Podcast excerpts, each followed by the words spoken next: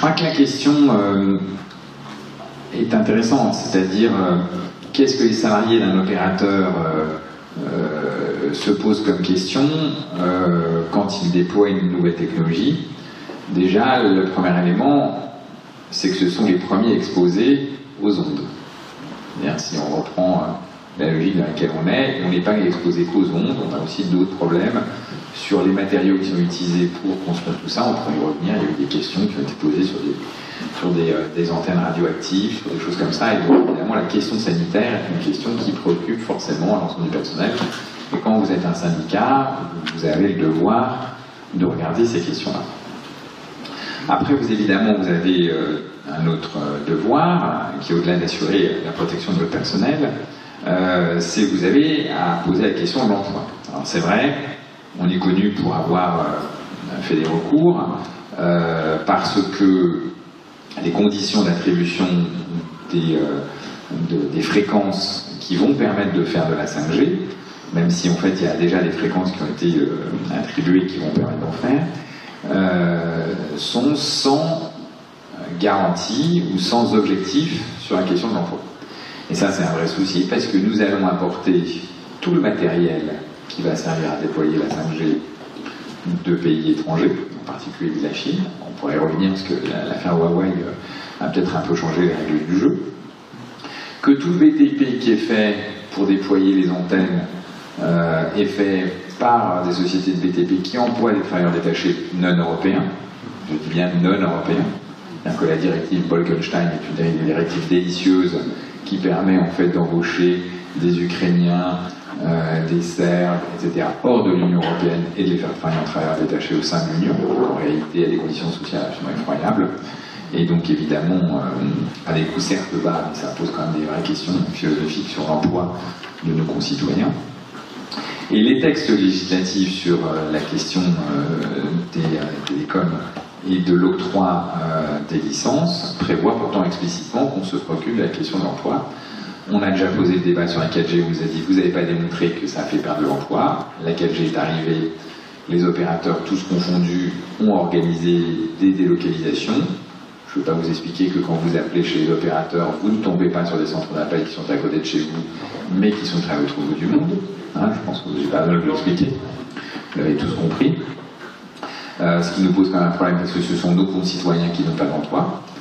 Euh, et que là, nous venons donc de déposer un recours pour demander à ce que si technologie, euh, une nouvelle technologie est déployée, si nouvelles fréquences sont attribuées, ça soit subordonné à la création d'emplois dans notre pays. On va mettre en ligne dans quelques jours la réponse de l'autorité de régulation. Donc évidemment, nous, la 5G, on y est technologiquement favorable, et je vais y revenir un petit peu euh, pourquoi. Euh, mais en revanche, ce que nous exigeons, c'est que si on déploie technologie, technologie, si on utilise des fréquences qui sont du domaine public, qui sont, euh, qui sont des ressources rares, il est important de les subordonner à des emplois. Donc ça, c'est évidemment notre position. je voudrais revenir quand même sur quelques éléments qui, qui structurent euh, le, ce que nous on pense de, la 5G. Alors la CFE-CGC a été euh, à l'initiative, ou en tout cas certains de ses militants, ont été à l'initiative d'un groupe euh, qui a un peu défrayé la chronique, qui est un groupe de débat interne sur le, chez Orange qui s'appelle Je suis vert. Ça peut faire sourire comme ça s'appelle Orange. Mais évidemment, ce débat, il a posé trois séries de questions sur lesquelles les salariés sont interrogés. D'une part, les questions évidemment sanitaires, D'autre part, les questions énergétiques, euh, parce que euh, on n'en a pas forcément encore parlé, mais la question énergétique, notre introducteur n'a pas euh, pu venir, mais la question énergétique et l'inflation de consommation énergétique que l'économie numérique est en train de générer interpellent quand même profondément, et la 5G s'inscrit dans cette dynamique-là. Et puis la troisième question, c'est l'empreinte environnementale. Tout cet écosystème de la 5G ne peut fonctionner qu'avec des métaux rares qui sont euh, extraits dans des conditions relativement destructrices pour euh, l'environnement. Euh, et donc, évidemment, ça pose un certain nombre de questions sur notre environnement de façon plus globale et, ce qui en réduit. Je voudrais juste revenir sur les premières questions qui sont les environnements électromagnétiques. qui forcément euh, concernent les travailleurs. Les environnements électromagnétiques, ce sont des environnements qui ont commencé à apparaître au XIXe siècle lors de la fameuse bataille entre Edison et Tesla, pas les voitures, hein. Tesla l'inventeur, euh, sur la question de est-ce que j'alimente les villes en courant continu ou est-ce que je les, je les alimente en courant alternatif. Et donc, l'apparition des ondes électromagnétiques de façon massive est apparue au moment où on a déployé l'électricité. Chaque fois que vous avez un appareil électrique, vous avez des ondes électromagnétiques qui se déploient automatiquement. Et donc, chez vous, vous êtes totalement inondé euh, d'ondes électromagnétiques. Euh, donc ça, c'est un élément qui, est important parce que vous avez des champs, et toutes les questions d'électrosensibilité qui se développent, les champs électromagnétiques euh, sont générés par des appareils, sont générés par des appareils électriques, et donc vous avez des ondes qui sont chez vous en permanence, et les premières ondes sont le fait que l'électricité circule chez vous. Donc ça, c'est un élément qui est important parce que derrière, euh, on a continué à utiliser ces ondes électromagnétiques pour des tas de choses, qui, euh, et donc on a généré une pollution électromagnétique. la pollution électromagnétique est un concept euh, tout à fait identifié, et cette pollution électromagnétique, elle est très importante. Vous avez un acteur à côté de moi qui est un épouvantable pollueur électromagnétique aussi, la radio. La radio est un épouvantable pollueur électromagnétique dans des bandes de fréquences qui euh, sont aussi extrêmement importantes, euh, et peut-être parfois plus dans certains cas de figure, que ceux de la téléphonie. Donc ça, c'est aussi un élément qu'il faut rappeler. donc il y a une vraie réflexion à avoir sur la pollution électromagnétique et comment on peut réduire tous collectivement ces émissions d'ondes parce qu'il y a des interférences les uns avec les autres et que parfois, quand vous recevez mal le téléphone, vous avez des difficultés de captation, c'est parce que vous avez un acteur qui émet des ondes électromagnétiques dans le voisinage et qui fait que les opérateurs parfois sont obligés de forcer, entre guillemets, plus que de raison, indépendamment du respect des normes, mais plus que de raison, parce qu'on a de la pollution électromagnétique qui brouille les communications.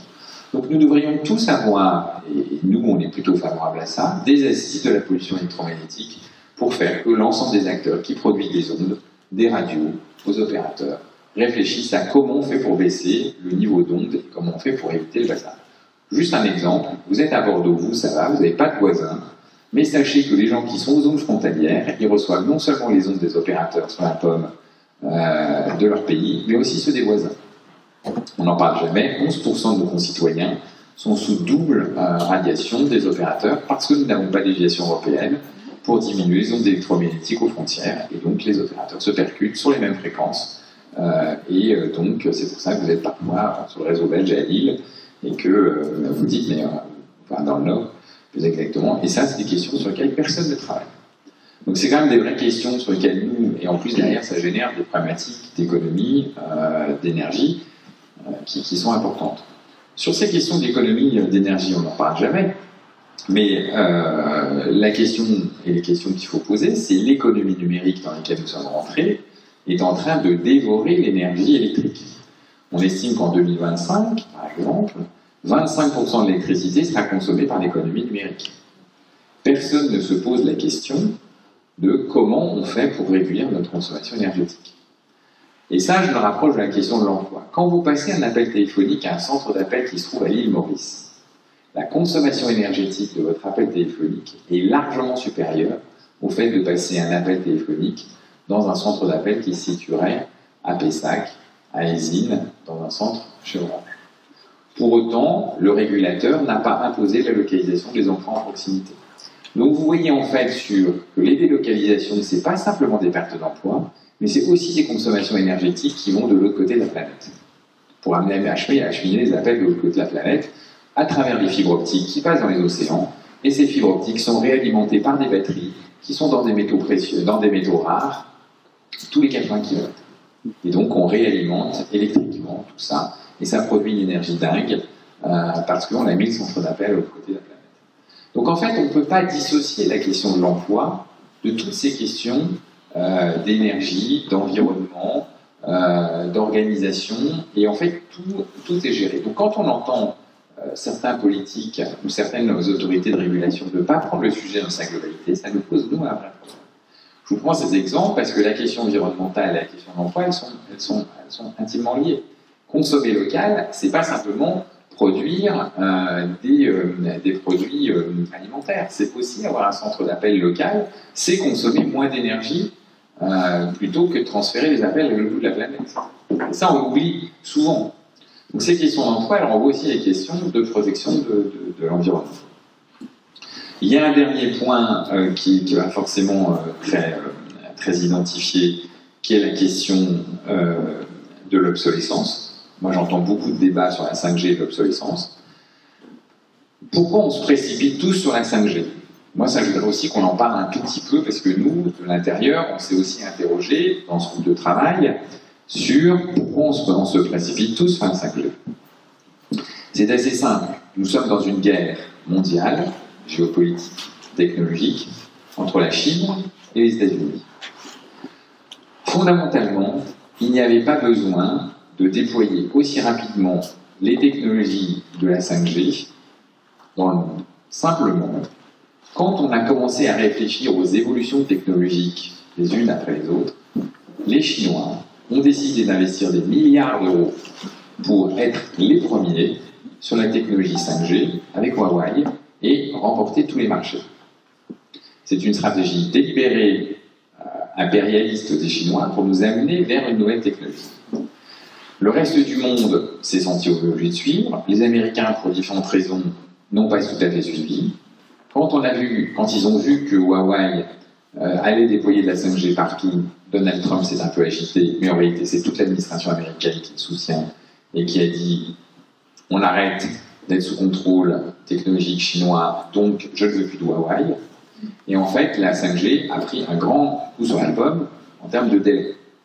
Parce que les, alternatives, qui sont Samsung, qui sont Nokia, qui sont Ericsson, qui sont, on va dire, dans les pays occidentaux, n'ont pas la capacité de produire dans leurs usines la 5G, donc la 5G se déploiera beaucoup plus lentement que prévu et beaucoup plus, euh, et dans les calendriers beaucoup moins rapides qu'annoncé, parce que simplement les usines ne savent pas produire les équipements qui ont réduit des équipements Huawei, mais qui ne peuvent pas être des équipements Huawei. Donc on va prendre un minimum 18 mois. Et donc le cycle technologique traditionnel dans lequel on est, le passage de 3G en 4G, de 4G en 5G, va retrouver une logique, presque normale, euh, de remplacement. Donc les questions d'obsolescence accélérée des équipements et se dire qu'on va jeter des équipements euh, qui fonctionnent encore ne va pas être avéré à cause de ce problème purement géopolitique euh, qui a été une tentative d'accélération de Huawei, mais qui a été contrée euh, par, euh, par les États-Unis. L'Europe là-dedans est un peu, un peu à feu et à sang, mais c'est un élément important de compréhension du fait que ces questions d'obsolescence vont faire qu'on ne va jamais jeter des équipements 4G en disant ils ne marchent plus, on en a plus besoin. Ça, ça renvoie quand même à un autre sujet que personne non plus ne veut traiter. Qu'est-ce qu'on fait des équipements 2G Qu'est-ce qu'on fait des équipements 3G qui continuent à fonctionner et qui fonctionnent une énergie d'enfer et qui envoient sur des modes encore différents des ondes de façon, euh, de façon excessive Personne n'en parle. Moi, je suis quand même un peu impressionné, c'est que nous, en tant que salariés, on soit obligé de maintenir des équipements 2G, 3G, 4G et demain 5G. Donc, le nombre d'ondes auxquelles les personnels sont soumis est colossal. Colossal. Parce qu'on n'a pas le courage de dire on arrête la 2G. Alors j'entends, hein, il y a quelques téléphones de ci, de là qui se baladent, qui sont en 2G, et donc on n'a pas envie d'arrêter. C'est vrai qu'il y a la question de l'obsolescence de ces terminaux. Qu'est-ce qu'on fait de ces terminaux? Ils marchent toujours. Mais dans la question des ondes, et dans la fameuse euh, concertation nationale que nous voudrait bien sur euh, la pollution électromagnétique, on se dit si on économisait la 2G, on économiserait d'énergie, on éviterait d'avoir des ondes qui, sont euh, utilisées euh, de façon excessive parce qu'en fait très peu de gens les utilisent, et puis on pourrait avoir la même réflexion sur la 3G. Personne n'en parle. Donc euh, nous on s'interroge. Alors évidemment, tout ce que je vous dis là, c'est des réflexions de salariés qui sont, qui sont arrivés sur les débats, je suis vert. Donc, et à un moment, on s'est dit, mais est-ce que finalement la façon dont on aborde la 5G est la bonne? Et euh, on peut se poser la question. Le dernier point quand même que je voudrais attirer, sur lequel je voudrais attirer votre attention, c'est a-t-on besoin de la 5G euh, Et est-ce que ça va être générateur d'emploi? Oui, la 5G peut être générateur d'emploi euh, parce qu'elle permet effectivement des, nouveaux usages. Dans l'absolu, la France en a moins besoin que l'Italie, que l'Allemagne, que la Chine et les États-Unis. Alors vous allez me dire, mais pourquoi en fait la France a moins besoin de la 5G que les autres pays? Ah, Pour une raison très simple, c'est que nous on a un réseau de très grande qualité, à la fois DSL et à la fois fibre.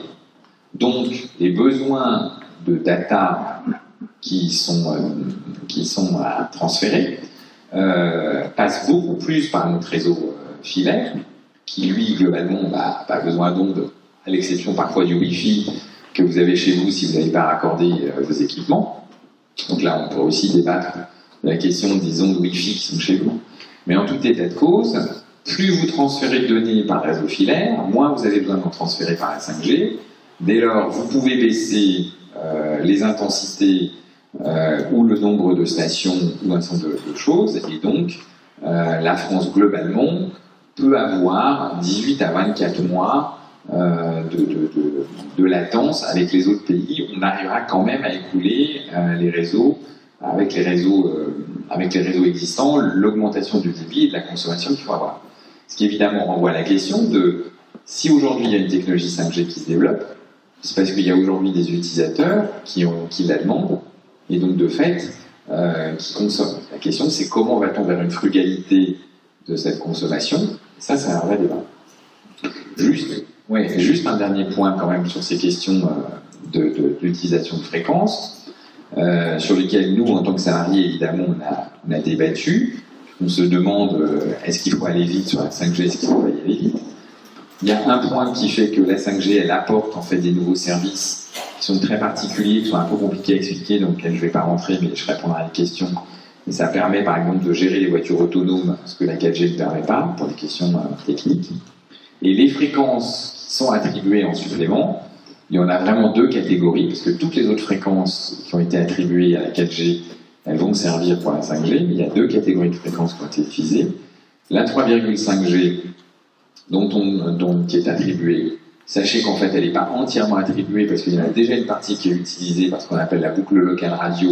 Alors, c'est pas de la radio FM, mais euh, c'est une boucle locale qui est, qui WiMAX, qui en fait fonctionne, elle existe depuis 10-12 ans, euh, et qui en fait a besoin d'être libéré pour euh, permettre d'utiliser la 5G sur toutes les bandes de fréquences qui sont planifiées. Et la 26 euh, giga, qui ferait vraiment l'objet de débat et sur lequel on est quand même tous interrogatifs, parce que c'est des, fréquences millimétriques sur lesquelles globalement en fait on n'a aucun recul et on ne sait absolument pas où on va.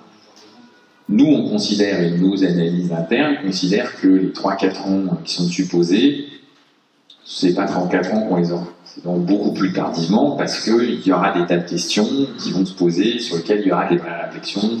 Il y a des chaînes de production, il y a des éléments, et je pense qu'on aura le temps et le recul de savoir s'il y a vraiment un risque. Voilà un peu un panorama général. Après, au-delà de ça, je peux vous dire que c'est euh, des sujets de préoccupation interne et personnelle qui sont extrêmement importants, sanitaires, énergétiques, empreinte environnementale, c'est forcément une préoccupation. À date, on n'est pas très inquiet sur les questions sanitaires parce qu'on n'a pas constaté, euh, on n'a pas constaté que, on n'a pas constaté, même si on a quelques études qui sont parcellaires, on n'a pas constaté euh, des effets particuliers sur les gens qui travaillent sur les réseaux mobiles. Ils sont très, très suivis assez attentivement. on a plus de questions, on a plus de questions sur d'autres sujets sanitaires. Donc, euh, en revanche, les questions énergétiques, on y est très sensible. Les questions d'empreinte environnementale, on y est aussi sensible. Le monde a décidé de se lancer dans cette, euh, cette folle poursuite technologique. C'est peut-être cette réflexion qu'il faut avoir sur le monde, parce qu'en parallèle de ça, on a quand même derrière les impacts environnementaux du réchauffement climatique, de la planète euh, dans laquelle on va chercher des métaux, et donc évidemment, il faut s'assurer que ce soit bien générateur d'un bénéfice commun. Et puis le dernier élément est que si on définit, on décide que c'est bon pour la collectivité d'avoir euh, une nouvelle technologie, faut-il encore soit génératrice d'emplois et que le gouvernement, d'un côté, ne laisse pas une autorité dire euh, qu'on est un capitalisme sauvage d'un côté avec une mondialisation délirante, parce que c'est ce qu'on a, alors que de l'autre côté, il s'agit quand même d'un patrimoine nationales qui sont des fréquences. Et donc, à ce titre-là, on a le droit d'avoir nos emplois pour utiliser ces technologies, ce qu'on n'a pas. Donc, euh, nous sommes devant le Conseil d'État. On n'a pas été en référé euh, comme les associations sur la question environnementale, on a été sur le fond directement.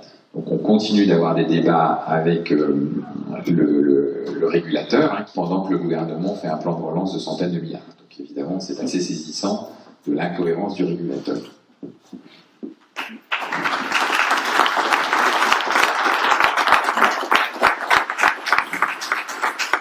Merci beaucoup, Sébastien Crozier.